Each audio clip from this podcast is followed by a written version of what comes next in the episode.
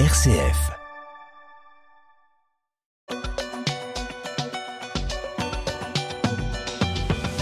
Le boycott a fait pchit.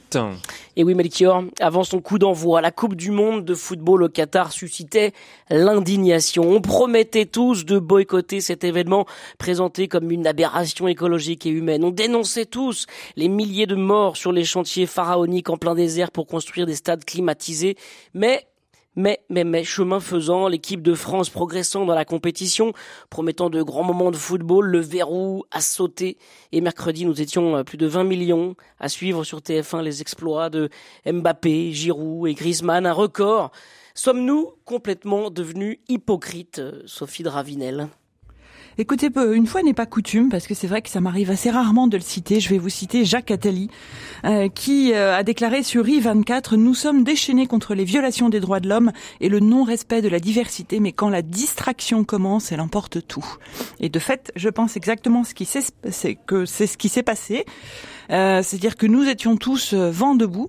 Et j'entendais hier Philippe Martinez qui est à la tête de la CGT, parce que c'est vrai que la gauche s'est euh, particulièrement illustrée, euh, même si aussi d'autres catégories de la société l'ont fait remarquer, en faveur de ce boycott. Et lui-même disait, écoutez, nous, il y a dix ans, euh, mon syndicat et d'autres à l'international, nous avons dénoncé le choix de ce lieu pour l'organisation de la Coupe du Monde et nous avons vu que nous n'étions pas suivis, nous avons bataillé des années durant et aujourd'hui nous sommes contents de profiter de la fête et je crois que beaucoup en profitent avec eux. Est-ce que c'est pas euh, aussi un peu positif, euh, Jean-Christophe Ploquin, justement, de, de, suivre dans une période un peu morose On est en plein hiver. Bon, habituellement, les coupes du monde sont, sont l'été, mais euh, il y a cette crise économique, il y a cette crise évidemment énergétique. la situation dans le monde est quand même. Est-ce que ça nous fait du bien aussi de regarder du football, tout simplement? Bah, je pense que le, fait de se retrouver en famille, entre amis, euh, euh, dans soit chez soi, soit euh, dans un café, euh, donc il y a une ambiance festive effectivement qui accompagne le parcours de, de l'équipe de France. En tout cas pour les Français, c'est plutôt le parcours de l'équipe de France qui les intéresse. Pour les Marocains et notamment les Marocains qui vivent en France, on voit aussi que le parcours de l'équipe du Maroc a été un moment absolument fabuleux, un moment extrêmement exaltant. Donc pour ceux qui aiment le football, oui, je crois que ça, ça, ça fait du bien, mais je, je pense que 20 euh, millions sur 67 euh, millions de Français. Euh, donc c'est un record qui n'avait pas été battu depuis 2006, la dernière Coupe du Monde, enfin la, une Coupe du Monde précédente, quoi. oui, mais je voudrais signaler que du coup, il y a 47 millions de Français qui n'étaient pas devant leur écran de télévision. Enfin, si on reprend les, si on reprend ce, ce, ce, ce terme-là, ce que je veux dire, c'est que il y a effectivement une, une ferveur euh, qui anime beaucoup de beaucoup de Français, beaucoup de foyers euh, français. Euh, mais je pense que parmi les gens qui étaient opposés et qui se sont élevés contre le choix du Qatar pour l'organisation de cette Coupe du Monde, eh bien, je pense que il y en a un certain nombre qui restent toujours sur cette ligne. Et je, je pense que c'est à, à saluer. Est-ce que c'est votre cas, par exemple? Alors, pas du tout. Justement, je, je, je, je suis d'une part, moi, je n'ai jamais été pour le boycott. Euh, et donc euh, j'ai suivi les derniers matchs, pas tous, loin de là, mais euh, effectivement, je suis assez assez supporter de base devant devant un écran de télévision, mais j'ai autour de moi justement des, des personnes qui ont été choquées par par le choix de cette de, de ce lieu, de ce pays, avec effectivement les, les, les, les, dimensions qui ont été soulevées tout à l'heure. voilà, les conditions de travail qui restent extrême. Hein, des, des, reporters qui sont sur place euh, ont pu en profiter justement pour rencontrer euh, des travailleurs euh, et, et, ça confirme bien que ce sont des conditions extrêmement difficiles. Les, les, enjeux climatiques peut-être ont été un petit peu moins mis en avant parce que finalement il faisait assez bon pour jouer au football. Donc et, et, je pense que l'enjeu droit de l'homme effectivement reste reste fort, notamment chez un, un, certain nombre de, de, de jeunes. voilà, donc je, je pense que c'est quand même un panorama assez contrasté, même si euh, la ferveur due à l'excellent parcours de l'équipe de France euh, euh, gagne, gagne largement l'opinion. Sophie Dravinel. Et, c'est vrai que ce qui est important aussi, c'est de se dire bon voilà, on a on met la lumière sur ce pays, euh, sur cet état du Golfe. Euh, on parlera tout à l'heure de, de, de, ce qui agite euh, derrière les rideaux euh, euh, de la beauté du sport, la, la, la, réalité des relations peut-être avec avec l'Union européenne évidemment. Mais de fait, je pense qu'il y a aussi quelque chose d'important à, à, prendre en compte, c'est la diplomatie du sport. Et en fait, c'est vrai que le fait de voir autant de pays réunis. Euh, et, Emmanuel Macron est venu mercredi, il va revenir dimanche, il va en profiter pour voir d'autres chefs de l'État. C'est une dimension importante à prendre en compte aussi. Évidemment, c'est ce que je disais, la diplomatie du sport, euh, c'est pas anodin du tout, surtout quand il y a euh, de telles tensions internationales, des pays qui ne se parlent pas, il l'a souligné, le chef d'État, euh, et qui à cette occasion se retrouvent et peuvent dialoguer à minima sur dans les stades. Mais Sophie Tarvilla, est-ce que c'est une diplomatie du sport pour les pays qui sont là une occasion, comme par exemple un G7 ou un G20, je ne sais pas, de, de se retrouver. euh, Ou est-ce que c'est une diplomatie aussi euh, au, sens du Qatar qui, qui, a besoin aussi de se faire, sa place dans, dans le monde et qui profite de cet événement pour pour exister diplomatiquement? C'est les deux, c'est les deux. C'est-à-dire que c'est à la fois pour les défenseurs des droits de l'homme. L'occasion de dire qu'il y aurait eu, selon le Guardian, 6500 morts parmi euh, tous les travailleurs qui ont œuvré pour la construction de ce de ce de ce de cette espèce de grand cirque du sport. Euh, et donc c'est l'occasion de voir un peu comment fonctionnent les États du Golfe, peut-être aussi avec plus de nuances que certains euh, pouvaient euh, avoir avant, parce qu'on ne les connaît pas bien ces pays en fait.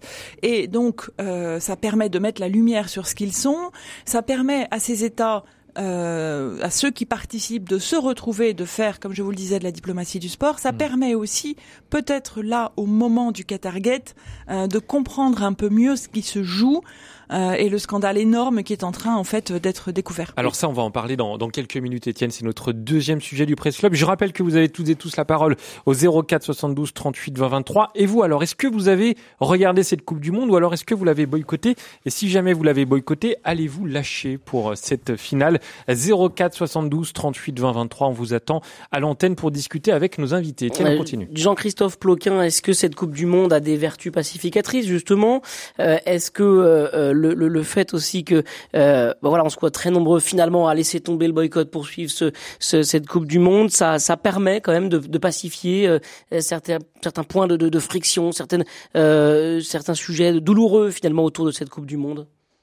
Alors une Coupe du Monde, ça sert à rien hein, en termes de relations internationales, franchement. Mais là, on a l'impression que c'est crucial finalement cet enjeu-là. Qu'il y a quatre ans, ça se passait en Russie, ça se passait à Moscou. Mmh. Que voilà, on était, on était champion du mmh. monde euh, à Moscou et puis euh, et puis trois ans après, euh, la Russie envahit l'Ukraine. Donc vraiment, le, le, le, ces, ces, compétitions sportives n'ont rien à voir avec les relations internationales, mais elles peuvent avoir quand même, effectivement, elles peuvent, elles, elles servent quand même en termes d'image mmh.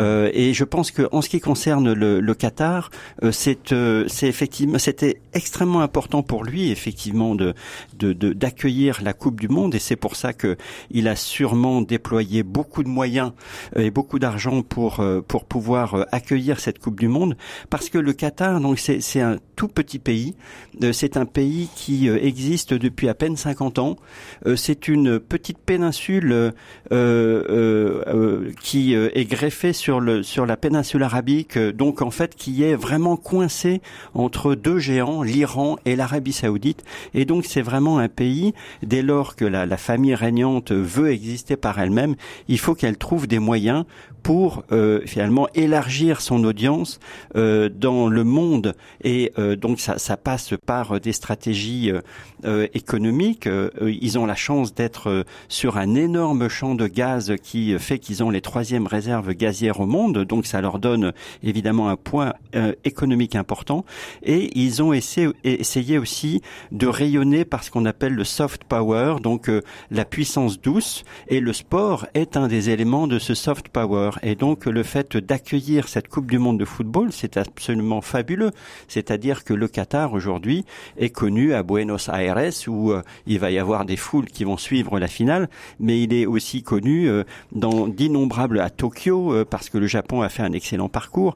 Et donc le Qatar aujourd'hui s'est vraiment fait un nom sur la scène internationale et ça c'est très très important pour lui. C'est sans doute l'enjeu essentiel pour le Qatar qui n'est pas allé très très loin dans la compétition puisque je crois qu'ils ont perdu tous, les, tous leurs matchs. Hein.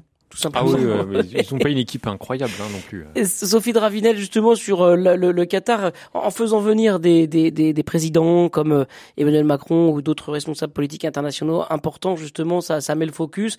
Euh, c'est l'enjeu maintenant, c'est de pouvoir convertir tout ça pour le Qatar de, désormais et, et soigner les relations avec, avec l'Occident oui, sans doute, euh, sans doute avec l'opinion publique, la grande opinion publique euh, occidentale. Euh, de fait, Emmanuel Macron hier est intervenu en disant "Eh bien, vous voyez, quand même, il ne faut pas mégoter notre plaisir. Tout a été bien organisé, tout était bien cadré." Bon, certes, il faut savoir que c'est quand même un État assez policier et que si ça s'était mal passé, ça aurait été compliqué. de fait, l'organisation dans ce genre de pays est un peu ce qu'ils savent, ce qu'ils savent tenir, ce qu'ils savent maîtriser.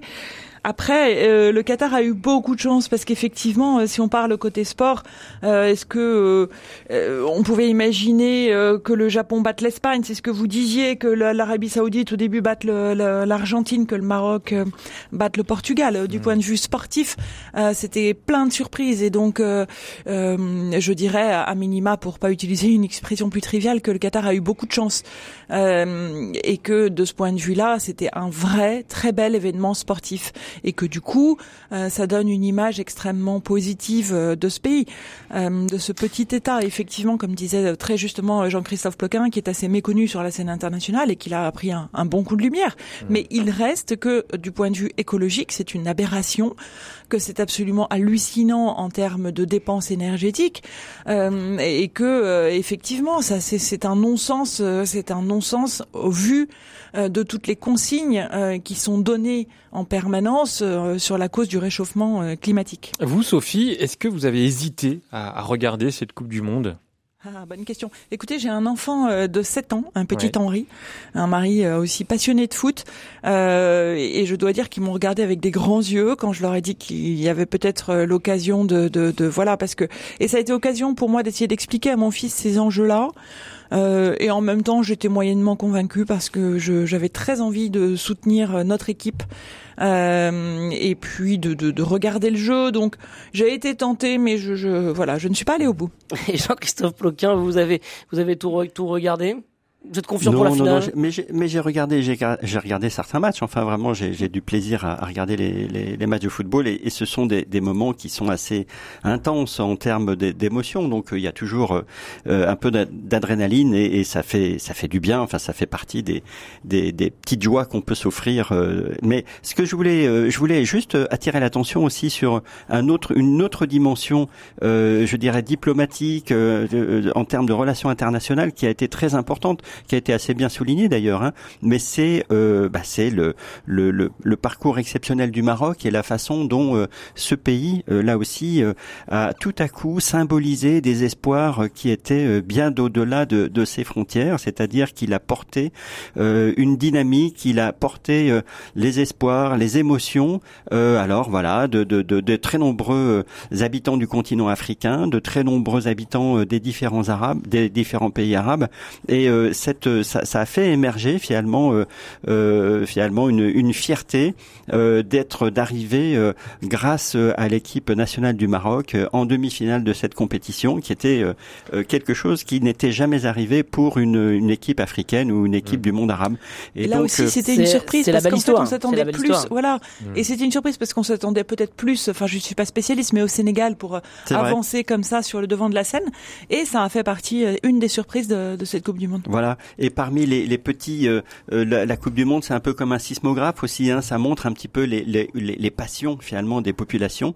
Et moi, j'ai trouvé assez remarquable pour pour euh, en observant un petit peu le monde arabe que le drapeau palestinien soit très souvent exhibé par au Qatar, par l'équipe du Maroc. Et donc, par rapport à cette, voilà, ça renvoie à cette question israélo-palestinienne qui n'est toujours pas résolue. Et ces dernières années, on avait un petit peu tendance à, à penser, les observateurs se disait finalement cette question n'intéresse plus vraiment euh, les régimes arabes. Il y a des rapprochements importants qui ont été effectués entre Israël et, et des États arabes et notamment le Maroc d'ailleurs. Et, euh, et, finalement, on voit que au niveau des populations, eh bien cette question reste extrêmement importante et il y a toujours beaucoup de, de soutien aux Palestiniens dans le monde arabe. J'ai une toute dernière question euh, sur ce sujet. Euh, voilà, désormais, euh, il y, a, y aura un avant, un après euh, Coupe du Monde au, Qatar. Euh, on a bien pris conscience que c'était une aberration de construire des stades climatisés en plein désert. La question qui peut se poser à l'avenir, c'est comment est-ce qu'on intègre ces pays qui sont à la fois très riches, mais dans des zones désertiques, difficilement habitables. Comment est-ce qu'on intègre ces pays-là, ces pays du Golfe là, à, à, toutes cette, ces festivités quoi du, du, du monde contemporain autour du, du sport, du foot, des Jeux Olympiques? Comment est-ce qu'on fait euh, pour que eux se sentent euh, considérés, qu'ils sentent euh, qu'ils peuvent participer, être une pierre à cet édifice qui qui sert aussi de cohésion. on, le voit bien, il y a, de belles histoires dans cette Coupe du Monde du Qatar aussi. comment est-ce qu'on intègre justement ces, ces pays-là alors qu'on voit bien que ça choque qu'ils puissent organiser des événements dans les conditions dans lesquelles cette Coupe du Monde a été organisée, Sophie Dravinel? Il y a, y a, des idées à trouver. Euh, moi, je pense que de toute façon, il faut tout réinventer ces, ces grandes messes du sport. Euh, il y a vraiment quelque chose à trouver. Euh, je pense que les, les, les, la question de la sobriété doit être intégrée d'une façon ou d'une autre. Il faut trouver comment.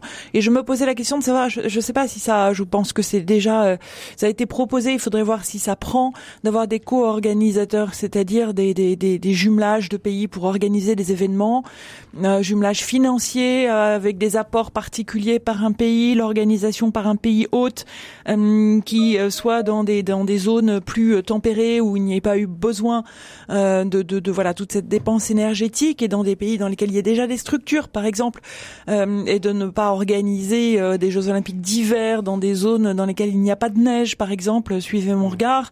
et donc, je, je, je pense que ces co-organisateurs, d'abord, ce serait plus léger financièrement. Ensuite, je trouve que ça aurait un impact euh, voilà, ces jumelages de pays. Euh, enfin, tout est à inventer euh, de mon point de vue. Jean-Christophe Loquin, sur cette même question oui, j'entends je, je, euh, le mot sobriété dans, dans, la bouche de Sophie Dravinel et je suis entièrement d'accord. Euh, euh, un autre mot qui me vient, c'est un peu celui de mesure mmh. euh, et, et le, avec son opposé, la démesure. Et je pense que dans les ces riches pays du Golfe qui regorgent de, de, pétrole et de gaz, je pense que l'enjeu de la démesure est, est vraiment à, à, à, prendre en compte et il faut qu'il absolument qu'il sache éviter ça. effectivement, le fait que l'Arabie Saoudite et décrocher l'organisation de, de, de, de, jeux de sport d'hiver euh, euh asiatiques. Enfin, ça n'a, mais alors vraiment aucun sens. Et donc là, on est vraiment dans la démesure, on est dans la déconnexion avec le réel. Qui peut empêcher ça, par exemple? C'est ma question, ça. Ben, je pense que les, les, les pays qui euh, sont dans les comités d'organisation, voilà. enfin voilà, hein, donc euh, effectivement, le, le, le, éviter, enfin la mesure, c'est à la fois dans le pays qui dépose sa candidature, et puis c'est dans les pays qui décident du choix. En tout cas, on voit que le boycott ne fonctionne pas très bien. Ouais. Rendez-vous dimanche. vous, allez regarder vous ah bah moi j'ai regardé. Vous qui aimez euh, tant le sport. Alors moi je suis pas très sport. Je reconnais que j'ai regardé la demi-finale et c'était le premier match que je regardais depuis la finale de 2018. Ah oui, Ça va donc. Euh, Avec quand même... vos enfants quand même, Étienne. Oui oui tout à fait. Alors, tout le monde tout le monde était là euh, en train de, de s'extasier devant Mbappé, Giroud, Griezmann et les autres. Voilà. C'est bien. Vous connaissez un petit peu les joueurs. Bah voilà, je, je commence à découvrir ça. Argentine France, la finale de cette Coupe du Monde de 2022. Ce sera à suivre dimanche à 16h. Allez, on passe à notre deuxième sujet.